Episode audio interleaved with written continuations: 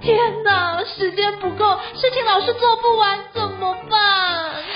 别担心，就让高校人生商学院每周陪你充充电，找到方法不抱怨。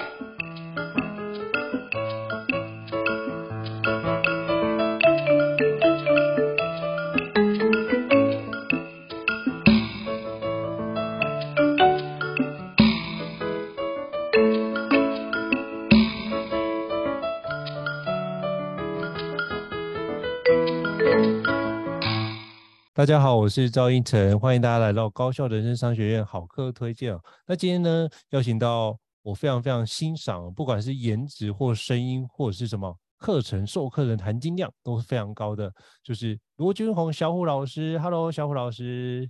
Hello，各位朋友们，大家好。哇，小虎老师，哇，每次听到声音就会觉得，哇，听到声音就会怀孕，再就是这种状态啊。好，那 是不是可以邀请罗俊文小虎老师跟大家自我介绍？我相信可能有些伙伴不认识他，那是不是可以请小虎老师帮我们自我介绍一下，好吗？来，小虎老师，请。那个，哇，很久不见了，我的名字，我的本名叫罗君红，但因为我属虎，所以我从小我爸妈就叫我小虎，所以后来呢，好，这个我学员也就开始叫我小虎老师了。好，这个名字是这样来的啊、呃。我最早最早哈是为了要成为配音员，所以学声音的。大概在二十岁的时候起心动念，结果呢啊、嗯，在我退伍的时候啊，我的老师也就是我的师傅周振宇老师就突然就跟我说：“哎，君宏啊，我不做配音了。”我说：“哈，真的假的？真的？那那你要做什么？我现在全心全意做教育训练。哈，是哦，是真的假的？真的。”然后就不知不觉就走上了呃教学这条路。他就说：“哎，君宏啊。嗯”那个你这个人蛮认真蛮努力的，而且长得又帅，要不要当讲师？我那时候心里就想，哈，长得帅可以当讲师吗？所以一开始也是可以，这是一个呆呆的想法，想说好，那那因为我也有兴趣，因为我我希望自己在遇到周老师的时候，就是周老师当时三十六岁。我想说，哎，那也许我在三五三六的时候，也要跟周老师一样啊，转做教学。那前面十年呢，好好好的给他这个配音啊，走下去。没想到就第第一份工作就开始做教学了，哦，所以那个时候他这样邀请，然后我就走上了教学这条路。那当然一开始是呃要要这个教声音表达嘛，哦，可是后来发现大部分的人的问题都不是只是在表达里面，后来发现很多人在学声音的时候会这样问。哎，那个小虎老师啊，那跟女朋友沟通的时候该用什么样的声音啊？我操，这什么问题啊？太大灾问了吧！后来深聊之后呢，才知道说，哦，原来哦，这个男生他很不懂得怎么样去拒绝别人啊，很很不知道怎么去拒绝他的女朋友。那那彼此之间的界限不明确，所以他常常会感到有点委屈，或者是觉得哎，好好像少了自己的空间等等。那很多人也会在职场上也会有这种问题啊，就说，哎，小虎老师啊，这个我想知道怎么跟我的老板沟通。我说哈，怎么回事？聊了之后呢，才发现。原来他跟老板之间的意见常常有一些那个不同的时候，可是他们俩其实都很都是为公司着想，只是啊那个沟通的方式不一样，所以他常常被老板激怒，那老板也常常被他激怒，所以这两个人哈、哦，就是虽然都很热爱这份工作，然后也为公司着想，可是很常会在意见不同的时候就很有些这种小冲突，然后他就觉得啊很困扰，有时候甚至因为沟通的关系会觉得我是不是待不下去了，是不是该离职比较好呢？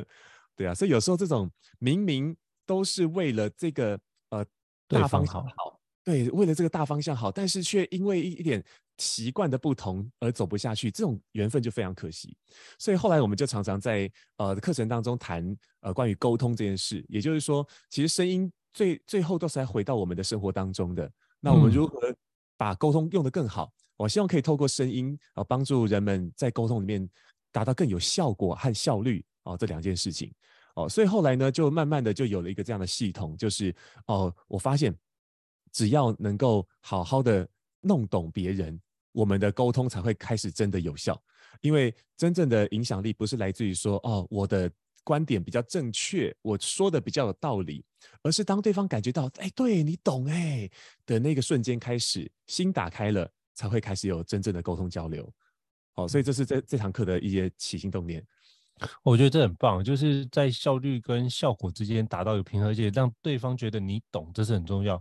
像我前几天就看那个金钟奖主持啊，就有一段我觉得非常的感动，就是那主持人就是曾宝仪女士，她就讲，就是邀请那个夏地夏静婷老师来，对对对，我觉得那段我非常感动。对，那段就是他说，呃，演戏演了三十七年，然后不管任何角色，只要你好好演，都是好角色。所以就是对于演员来说，没有小角色这件事情，我觉得那段我看得非常感动，就是他从里面去很深刻的去做功课，然后也真的看到演员的亮点。他本来是我看那个报道，他说本来可能没有出席，可是他就跟那个。相关的发想说，哎、欸，那可不可以邀请夏哥来跟我们分享一下这段？我觉得这段是要跟他致敬，就是非常做的非常好的称职的一个专业演员。我觉得那段我看的是起鸡皮疙瘩的，就觉得哎、欸，这个东西有那种懂我的感觉，就是对啊，刚刚小吴讲的那个状态，所以我想要 echo 一下刚刚小吴的所说的内容。哦，这个真的是太重要，不管是生活上或职场上，能够让对方能够读懂你，而且可以有效的往下展开推进很多事情，就可以减少很多。冲突哦，所以我觉得是一个非常重要的课题。嗯、所以小武老师在做教学是绝对正确哦。那长得帅，然后教学教得好啊，这件事就声音又非常好哦，我觉得这实在太厉害了。就每次教学啊，就是大家都会称赞说内容丰富，可是看到小武老师觉得哇，内容丰富，人又帅哦，这件事情真的是非常值得大家可以好好的去。学习，或是邀约小武老师去做企业内训，就可以了解为什么我这么如此赞叹小武老师的部分。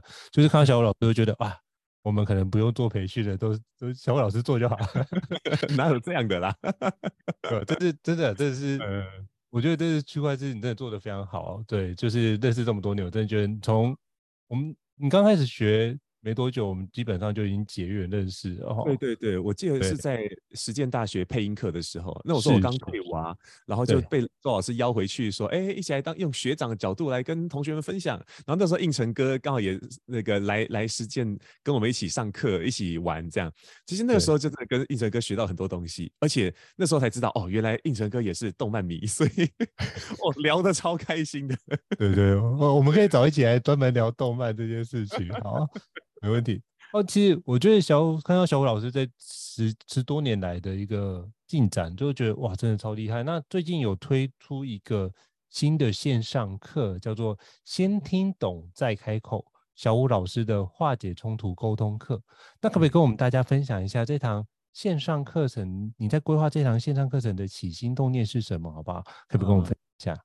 好的，好的，谢谢应成哥。其实我刚刚在自我介绍的时候，不小心就好像把 这一题 讲进来了。会不会？呃，因为先听懂再开口这三这六个字是慧玲帮我想的。因为我在课程当中常常在讲的就是人性，就是为什么我们要学沟通。其实在，在在谈的就是我们如何更好的、更温和的去接触他人的人性这样子。哦、因为我们在职场上啊、生活上，我们最怕一件事情就是我们的人性被简化了。啊、呃，比方说，呃，我们是很容易因为一句话就爆炸，就是你每次都怎样怎样怎样，这句话是沟通里面的大敌嘛，就是你你可能做错某件事情，结果对方跟你说你每次都怎样怎样怎样，但这句话把我的人性简化了，我不是每次都这样，这不是一个事实，这第一点，嗯，不是事实。可是你好像用一个这样的方式把我标签了，然后就觉得我好像就是这样的人，但我不是啊、哦，所以我们人就很容易被被激怒等等。那刚才。应成哥讲到那个夏哥的例子哦，就是那个金钟主持的时候，哎，然后就特别把夏哥这个人就点出来，然后把他的很多亮点被看见，就人都喜欢，就是应该说人都需要被看见、被尊重，嗯、甚至是被爱啊。所以那个时候那那句话说出来的时候，我们瞬间就觉得哇，曾宝仪真的 EQ 超高，而且做了好多功课，一一瞬间就把一个本来应该默默无名的人，就整个打亮了。而且那当下看到那个被介绍的那个人，当下他的他的表情是很感动的啊、所以所以我觉得这堂课我我背后其实也很希望说，呃，人们都可以成为一个善于聆听的人。当我们真的可以懂得别人的呃真真实想法，还有他每个人开口说话的时候，其实都有一些没有说出口的需要啊、当我们可以听得见那些需要的时候，诶，我们我们的对那个人的影响力自然就提高了。哦，甚至是说，如果说我们在有情绪的时候，我们通常心是关起来的，嗯，我们会急着想要去证明自己，去说服对方，啊，然后其实，但是我们却没有开放去聆听。这样，当我们可以让别人感觉到有安全感，然后他感受到被重视，然后他的感受等等被被看被看见之后，我们的心打开了，才会真正的开始交流。所以这堂课我是希望可以更好的帮助大家，可以化解冲突，无论是与他人的冲突，还是与自己的冲突，这样子。哦，这个部分我觉得是一个非常重要的课题，而且在现在这个时代里面，我觉得刚刚你提到的非常重要，就是你每次都怎样，你每次都怎样，这个标签就会瞬间让彼此之间的状态呈现一个对立的环节。对，那你只是在宣泄你的情绪，然后只是希望透过这件事情让对方能够屈服。可是很多时候你发觉就适得其反，反而对方不会屈服，就会开始翻旧账。你这样说我每次怎样？好啊，好啊，好啊，那我来翻你过去怎样怎样怎样。那这件事情就会变成你把言语当做是武器去伤害对方，可是明明就可能发觉对方可能是我们非常亲近的朋友，非常最爱的人，那这件事情就反而适得其反。所以我觉得这是一个非常重要，就是先听懂再开口，不管是他嘴巴说出来的需求，或是没被说出来的需求，这件事情都是被看见、被尊重、被爱的环节去展开。我觉得这个区块是一个非常重要的起心动念。那是不是可以？接下来，请小吴老师跟我们分享一下，就是先听懂再开口。小吴老师的化解冲突沟通课里面有什么样的一个内容的部分呢？可不可以跟我们分享一下里面的内容跟规划的一个课特色的区块？啊、呃，我们这堂课是这样子的，呃，我们会在前面，我有分四个阶段去做教学。那第一个阶段的话，谈的就是说，我们要先了解沟通这件事情，它的效、呃、高效是怎么一回事。啊，嗯，那那在沟通当中的高效，其实就是效率与效果这两件事情的平衡。啊，也就是说，呃，我们需要节省时间，但也需要节省精力。哦，那很多时候是我们不省精力，我们就很快把话讲完了啊，很有效率的感觉。但是对方就是只是虚应你，哦，好啊，好啊。那却不是达到效果的一个方式哦。那但是达到效果，有些时候是当我们都站在对方的立场、对方角度，然后啪啪啪讲了很久之后，发现我们用掉太多时间、太多精力，反而让自己也感到有点委屈，或者是呃，就是很多更重要的事情反而被搁搁置了。哦，所以在第一个章节里面，我要谈的就是如何让沟通这件事情更有高高效的这个程度。所以会用几个指标来帮助大家。好，就是高连接和低消耗。好，所以当我们知道了。沟通怎么样才会有效果？之后，我们就开始进入到第二好第二个环节。那第二个环节里面谈的就是，哎，我们如何去呃跟自己还有以及他人的内在进行沟通啊？也就是说，呃，我我在前面会先谈到说，呃，这个呃我们在开口说话之前，我们的内在可能会发生一些一些变化。大，然后我们把我们把这个自己的内在厘清之后，哦，再开口讲话，那才会有一个力量。好，这是跟自己的一个相处。那当我们跟自己的连接完成以后，我们就开始与他人连接。那我们在学的就是去看见对方，好，他的惯性。好，因为每一个人都有自己的习惯。哦，像是同样一句话，呃呃，有些人说，哦，OK 啊，随便啊，都可以啊。好，就是有有时候听到这些话没什么，可是对某些人来说，他听到这句话就觉得很生气，对，就特别会气。这是跟惯性有关。啊，甚至有些比较比较冷门的话语，例如“算了”两个字。有些人听到算了就觉得、嗯、哦，那只是话题结束了。可是有些人会觉得哦，算两个字就是在在激怒我，就会拉起来。所以就认识人的惯性。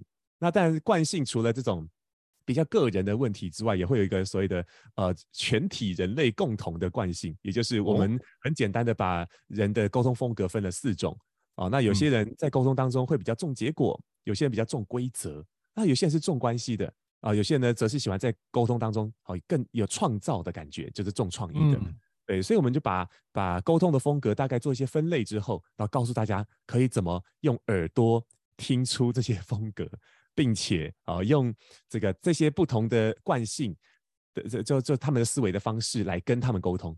好，所以第二个单元在谈的就是这种敏感度，好，对自己敏感以及对他人敏感。那接下来呢，再往后面谈的就是冲突了。面对冲突的时候，我们如何不被对方的情绪影响？因为其实我觉得沟通最难的地方就是情绪。哦，当自己有情绪的时候，哇，我们就自己会先卡住嘛。明明脑袋里头还是想着，哎，好像应该要解决这个问题，可是那那股气就是过不去，所以就会想要跟对方硬杠，好，就过不去了。那另外一方面是，当我自己回到理性的时候，但是对方在有情绪的状况啊，那该怎么办？我该如何把对方的防心降下来，让他感到有安全感、被尊重，然后让他把心打开，然后才能好好的交流啊！这是我们在沟通管理上面啊，这个冲突的管理上面要做的事情。那最后一个单元，我自己是个人最喜欢，也是我个人最受用的部分啊，因为我以前就是一个好好先生，很不会跟别人 say no 的，什么都 yes yes yes，就把自己搞得很累。好，当我人生开始知道了说不的意义之后，哎，我发现这件事情是非常重要。所以第四个，呃，第四个这个算是层次，我要谈的就是如何对自己 say yes。好，也就是说，嗯、我们对他人 say no，不是只是要把对方推开、拒绝，而是我们在拒绝的同时，我们因为知道自己有更加重要的某些东西需要被维持、需要被达成，所以我们才会先，我们会先对自己 say yes 之后，才会有那个力量去对他人 say no。这也是我们去认识自己跟爱自己的一种表现。所以在最后一个一个一个这个这叫什么？我们叫四个步骤嘛。最后一个步骤里面，我就教大家怎么样透过拒绝这件事情，帮帮自己的那个界限画得更加的清楚啊。大概是这样子。我觉得这个课程设计非常的完整，而且从原先的部分是我如何知道，哎，说话的需要做重的是效果跟效率。那这件事情去展开之后，然后。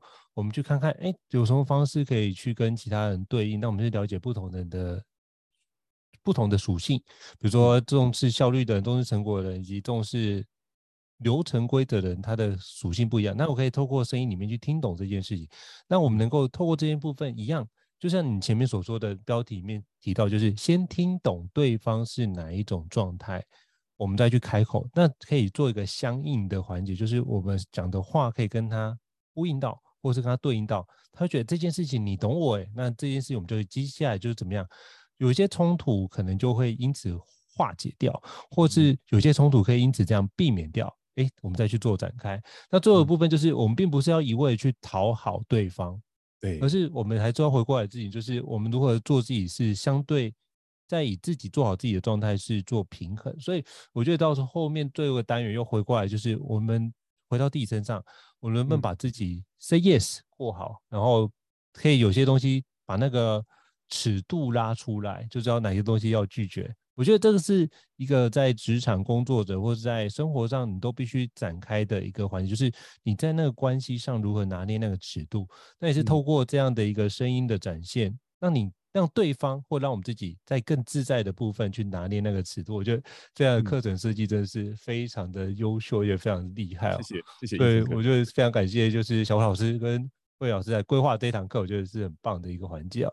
那我想请教小虎老师，就是在这堂课程当中啊，有没有什么事情是让你印象很深刻的？是不是可以跟我分享一下类似的小故事？印象很深刻。其实因为现在在募资阶段嘛，所以呃，我我现在在经历叫写稿地狱哈，就是因为我自己个人在录影的时候就需要写逐字稿。好，那所以有可能是要在那个这些这些课程制作完之后，可能会有更深刻的。但是我觉得比较比较深刻，而且让我感动的事情是，其实跟我太太有关啊，慧玲。嗯，因为呃，一直以来我我对自己其实是一个。哦，就是别人觉得我是一个很有自信的人，然后蛮外向，然后爱讲话这样子的。但事实上，我觉得因为自己是被那样子期待的，所以得很努力去达成它，所以导致我常常是不喜欢自己的。哦，就算我好像已经跟自己和解了不少，但是我偶尔还是会有一些这种冒牌者症候群会突然冒出来，啊，纠缠自己这样。所以我很容易拖延，然后也很容易说，哎，这个因为担心啊，担心自己做不好，或者是这个呃整理也不够清楚。然后想的很多这样，那慧玲她在这边就发挥了很大很大的一个算帮助，就是说，呃，她曾经听一个前辈说，呃，这个小虎老师身上哈，就是一直都有这个周振宇老师的影子，但是哈，这个小虎不能成为第二个周振宇，他必须成为唯一的罗君红。然后他就说，慧玲这件事情只有身为他太太的你能够做得到。那那慧玲跟我说的这些话的时候，其实我也很感动。然后我觉得慧玲同时也做得很好，是呃，她知道我呃在那些不是那么好的状态的时候，她会帮助我说，哎，就让我把那些话说出来。你会发现她先懂我，啊，她她她懂了我之后呢，让我试着说出来，然后把我的状态弄厘清以后，然后再带着我说，哎，那我们再来看看我们怎么解决这个问题，或者是哎，那我们怎么样去去创造对学员更好的一个架构？对，所以慧玲在这里面一直帮助我很多。然后让我觉得最有趣的是哦，因为以以前我在打字的时候，我都是都是那个作文模式的，就是嗯，打字的时候常常会用一些比较漂亮的词词汇，然后呃架构也比较清楚这样。那因为慧玲比我年轻九岁，然后同时呃她也比较就是在在文字的那个敏感度也比较高，她就说这个小伙小伙啊，你你在写这些稿的时候，你要注意一下啊，这个你你念出来你尴不尴尬？我说发现哎，真的有尴尬。说 对，这确确实不是我的口语啊，所以我我在这里面学很多，好学到很多。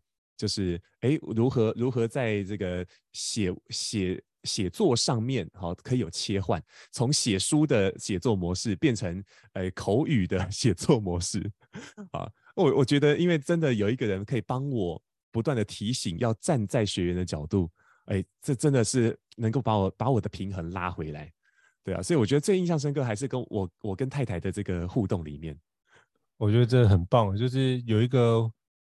牵手可以帮助你提醒这件事，是一个非常重要的环节。就是像我觉得有这样的贵人，或者不管是另外一半，或者是师傅，我觉得都是非常值得庆贺的。是在于你看哦，像你就让我想到前几天，因为金钟奖嘛，比如说那个露露得奖了之后，啊啊，我就觉得焦哥做一个好棒的示范，在于哦，我把我所有的时间都留给露露去分享，然后露露讲完之后，好下台。他第一个受访说什么？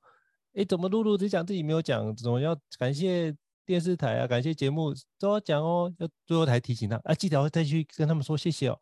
我觉得这样的一个提醒是一个非常、哦、非常大度的表现。因为我觉得这个区块真的是为了徒弟这件事情念之在之，都是希望他好，然后希望可以做得圆满跟周全。我觉得那个焦哥在这几天的示范，我觉得对我来说我是肃然起敬。我觉得。像小虎有一个非常非常好的师傅，也是周正宇老师，那或者是呃有非常好的太太牵手，就是慧颖老师。我觉得这几区块都可以帮助你在这个部分得更好。我觉得十几年前跟你现在比起来，现在更自在，而且做自己。我觉得现在你这样是一个非常活得一个非常好的状态。我觉得也为你开心，也为你开心。看我长大，真的是看我长大了。对，我们一起长大，我们一起长大，对，很棒。那。非常感谢小伟老师分享，就是这堂课的一个相关特色哦。那我想请教小伟老师，就是，呃，现在生活里面其实剥夺我们注意力的方式真的太多了，不管手机就是一个，或是像现在很多的串流平台、影音平台，都很容易剥夺我们的注意力。那我想请教小虎老师，我们可以怎么做，可以提高听众对我们的聆听注意力，或是就是对面那个人跟你的聆听注意力，这样就好了。那有什么样的原则的方式可以跟我们听众分享一下吗？呃呃，我我我这样这样说，呃，我我大概把把那个抢夺注意力这件事情分两个部分，第一个部分是关于外在的这个这个叫杂讯，OK，外在的杂讯，比方说可能是手机，只是外在杂讯，或者是说呃那个因为环境的声音啊等等的，都是外在杂讯。哦，所以当我们在处理这种外在杂讯的时候，要么就是说，哎，环境先先准备好。啊，例如在上课的时候，我我常在那个现场上课的时候，会发现，哎，冷气那个声音超大声啊！可是如果说那个不能关，或者是那没办法的话，我就一定会跟学员把一些一些一些事情先讲清楚，就是说打预防针，说我们今天在这间这间教室上课哦，那因为他那个声音比较大声。那我们的教声音的哈，这个原则就是要降低那个消耗。那这个环境会让我们消耗比较大，所以我们今天我会比较看大家的感觉啊。那觉得累了，我们就会提早下课休息，让大家有更好的时间可以恢复哦，等等啊，就是就是呃，针对环境这件事情做做点调整。那一般来说，如果环境里面的那个那个要素没有那么多，但他还是没有办法专心的话，很多时候可能只是因为我们的说话注意力不，就是吸引力不够强了。对，所以通常我们在说话的时候是这样的，如果不不管内容的话，就是在声音上是把话丢到对方身上才会有感觉。好，应成哥，你可以听听看。现在我们现在是隔了一个荧幕，可是哦，呃，如果我我讲话都是长这样，呃，各位朋友们，大家午安，大家好，各位朋友们，大家午安。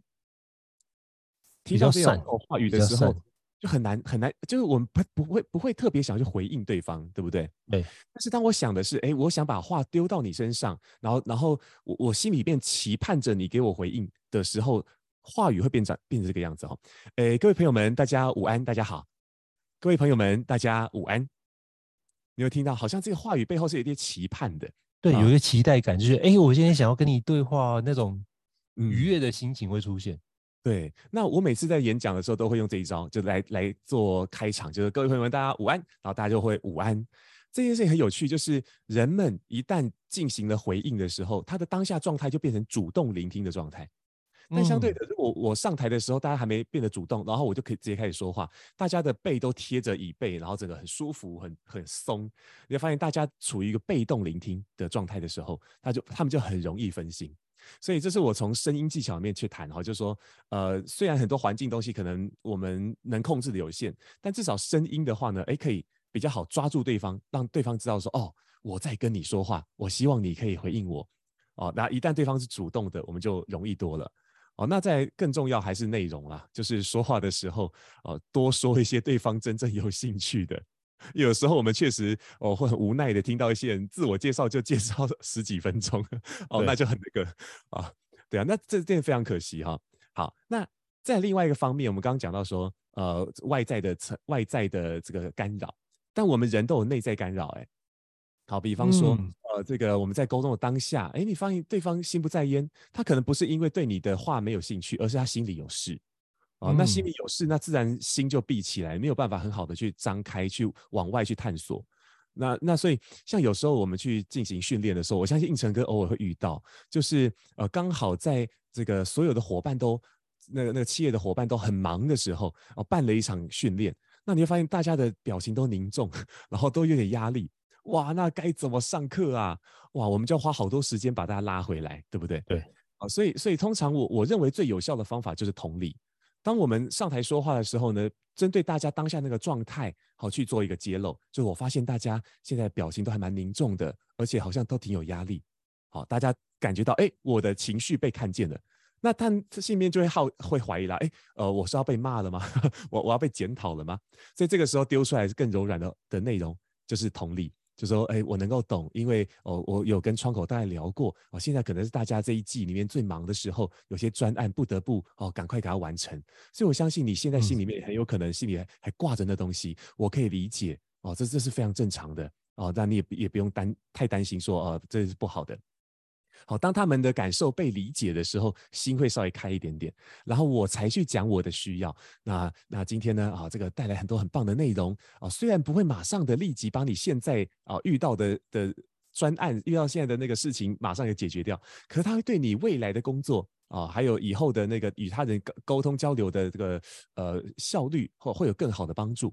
哦，所以呃，今天我带来很多很棒的东西，而且针对大家的这个属性，然后做一点这内容的上调整。啊，我是有备而来的哦。好，这这是告诉对方我带来的好处嘛？接下来就是我要跟你要一些具体的我要的好处。啊，所以我要我要呃邀请大家，我们来做点调整啊，因为今天你都来了，我们就让这个时间好不要白白的浪费。啊，与这个一一直想着这个无法完成的事情，呃，可能导致我们在这段时间就有点可惜啊。但是呢，如果我们现在可以调整好，哎，我们可以得到的更多。所以我邀请大家来深个呼，来深呼吸一下啊之类的。好，那简简短短的这个开场白啊，让观众觉得，哎，这个讲讲者跟我是在一起的，我被同理了，我的心打开了。那他们也会开始愿意用我的，我提供给他们的具体的方式，例如说，呃，这个深呼吸，或者是说，哎，这个改变个座位等等一些具体的方法，啊，来让我也得到某种好处。也就是说，哎，当你主动聆听我的时候呢，哎，我讲课就更轻松。啊，所以这是我我认为我们在接触到对方心里面心理的杂讯的时候，哎，我我觉得可以处理的方法，好，就是很直白的去去去表白，并且邀请。嗯，我觉得这是非常棒的一个经验的分享哦，就是用邀请的方式邀请对方。哎，我提供给你，我同理了你，然后提供给你一些好处，那你会透过这件事来回馈给我。我觉得人是一个互相的动物哦，所以基基本上大家都会礼尚往来，所以我觉得。你可以把你的声音当做一份礼物，彼此礼尚往来，这件事情会让整个环节做一个非常不一样的变化。所以非常感谢小吴老师跟我们这段的一个分享，我觉得这个经验非常的活灵活现，而且我就可以想象出那个画面，其实都非常有画面感，是很棒的。因为你很有经验啊，没有啊，就是这个区块也经常会遇到这样的学员，那我觉得，哎。那是不是可以就邀约他？我们在这个课程里面先进来，不或者是我会先跟他沟通。如果你要工作处理事情，没关系，你可以跟后面 HR 伙伴说明一下，你可以先去处理你的工作。我觉得这都没有关系啊。但如果你决定要进来，那都有句话，我不管怎样，我都祝福你。那如果你决定进来，那我也邀请您可以跟我们一起，可以在里面一起共同的创作、共同的学习、共同的成长。那这个区块呢，就是如果你决定要离开，我觉得我们也保持尊重，也祝福你的工作做好。我觉得这件事情就是还是把选择权回到学员的身上，他决定他做的这个决定，他就要为他的决定所负责。那我觉得我也是用类似的手手法或者是类似的方式来邀约伙伴来做参与，我觉得也是一个不错的交流的方式哦。好，非常感谢小伟老师分享。那我想要大家请教小伟老师，因为其实你刚刚讲到那课程后面那段是。你也很难拒绝他了的，我觉得这件事我到时候会去教会发现，对对对对，我也很难拒绝他。我常常人家问我说，可不可以帮个忙？好啦好啦，就帮个忙，就发觉好像就会让自己很疲倦哦。然后这些事情就是，如果你花了时间帮别人熬夜做完这件事，就别人觉得这没有达到他的标准，他就没有通过某件事情，他就会来埋怨我，都是你啊！我觉得。哎，不是你请我帮忙，我也努力的做这件事，怎么来埋怨埋怨我这件事？我就反而会觉得心里面觉得很受伤，觉得这件事不值得。嗯、那想请教小老师，像遇到这种情况，应该很多人都遇到，那怎么做才能够勇敢的说 no，而不会让觉得让对方觉得他心里面受到伤害或不舒服，而我们自己也感觉，哎，对啊，我只是理直气和的表示，我目前可能没有办法。那么什么样的一个方式怎么做比较好呢？请教小虎老师。哦，谢谢应成哥。哇，原来应成哥也有这样的困扰，有很多。哦，我是这样看的，因为呃，我们去拒绝别人的时候，怕的，其实我们心里会怕一件事情，就是说我们会不会跟对方关系就不那么好了，呃，或者是说就就某种平衡感会被打破。哦、呃，这个这种平衡就是我们。行使自己的权利嘛，就是我的时间我可以运用，这是行使自己权利。但是另外一方面，就是因为你的你跟我，我也很重视你，我们的关系我也很重视，所以这个一旦不平衡的时候，我们心里面就会有一个不安全感会发生，这样。哦、呃，所以他说 no 好像是大部分人都会有的一个呃难题。嗯，所以啊。如果我们今天用糟糕的方式 say no，就很有可能真的打破那个平衡。比方说，我们就很直接的就指责回去，当对方埋怨你，然后说：“哎、小虎啊，我这这。”你你这个东西都没有做好哦，这样会很麻烦呢。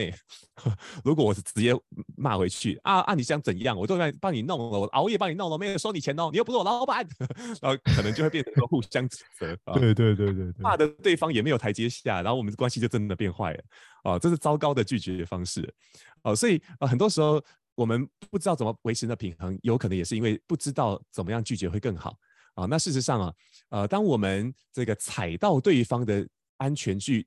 那个安全的空间的时候，就会让对方想要反弹。比方说指责就是一种欺门踏户啊，或者是说呃，我去我去怎么讲嘞？呃，随意的猜测对方的想法等等，这也都也都是欺门踏户的感觉，所以对方会不太舒服。所以我们在谈拒绝的时候，谈的都是我们我们自己内在的事情，也就是说我是怎么思考的，而我们怎么样去。设计拒绝的，应该说应该说，为什么要要去想清楚为何拒绝是有三个步骤的，就是好不好吗？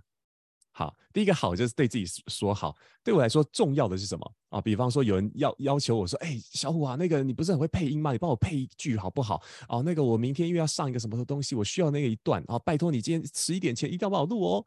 哦，OK，但是我得拒绝，因为我的小孩需要我啊，这 只让我一个养两个太难了。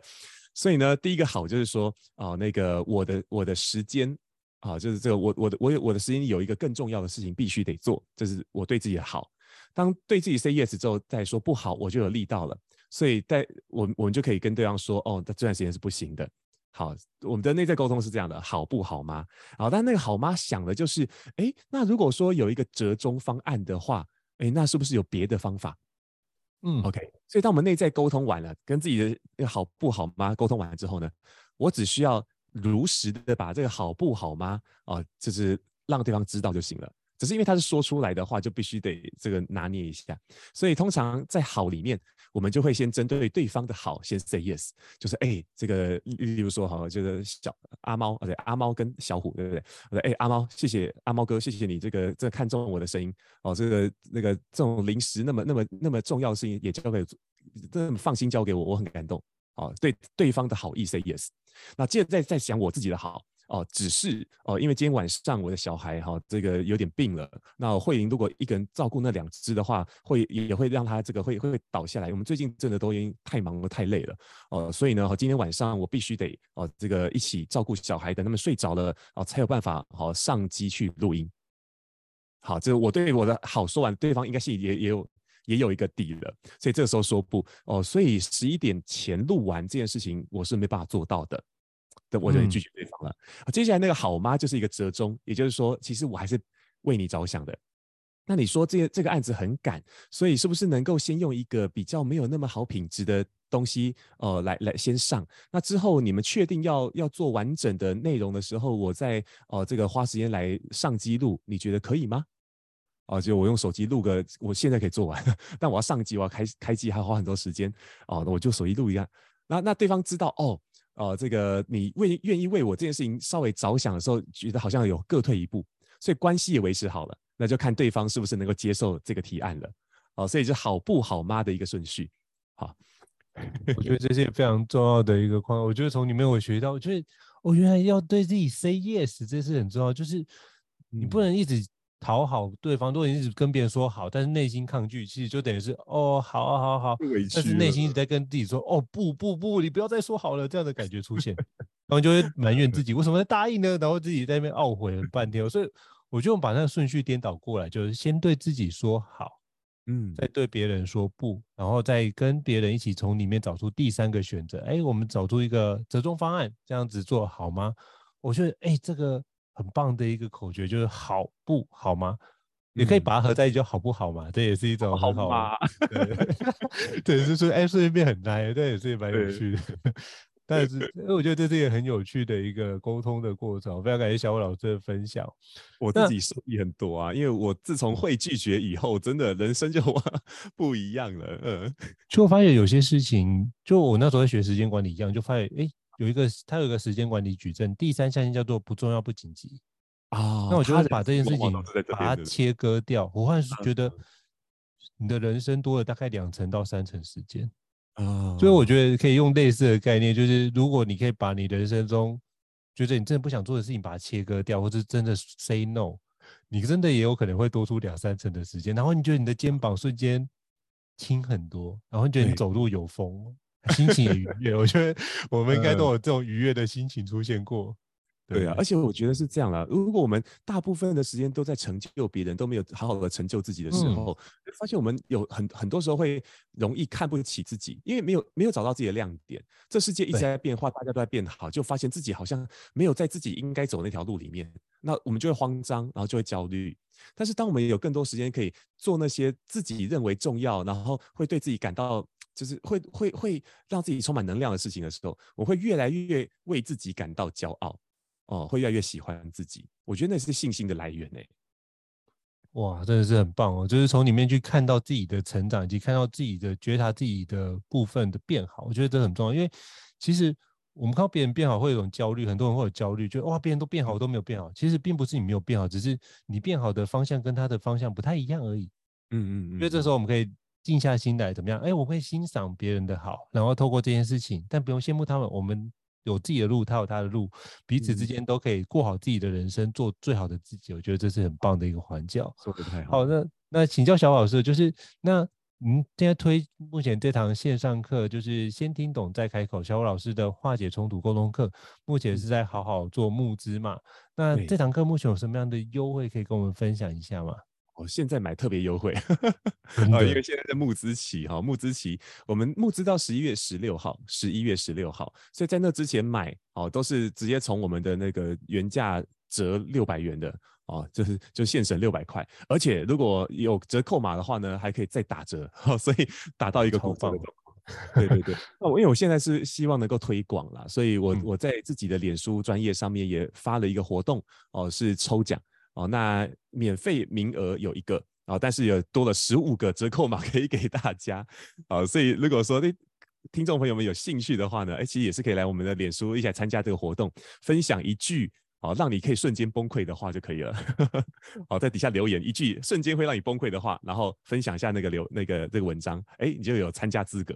好，上面很 多剧都让人家觉得哦，对我也曾经遇过这样的情况，也会很崩溃。所以其实看到大家留言都非常有创意。对，我昨天晚上发了之后，就有有一些朋友来留，哦，就听了看了之后，哎呦，马上就有画面。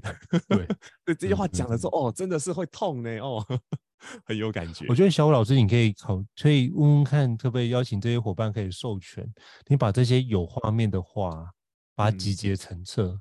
嗯那这些事情呢，就会变得是哇，下次这些话都不要再讲了哦。那这些事情就不要再讲了哦。嗯、那这些事情就是讲的就会产生冲突。那我们可以少讲这些话。我觉得应该对大家也会有另外一种不同面向的帮助，这也是很棒的地方。对对对，好，非常感谢小武老师的分享。那我们到时候会把这相关就是的连接，包含小武老师的脸书，以及就是好好这上面先听懂再开口，小武老师的化解冲突沟通课的那个折扣码。跟相关的一个课程，你也都会贴在我们的资讯栏里面，到时候提供给大家。那再次感谢小吴老师接受我们今天的专专访哦，非常感谢小吴老师。好，谢谢大家收听，拜拜。好，拜拜。高效人生商学院，掌握人生选择权。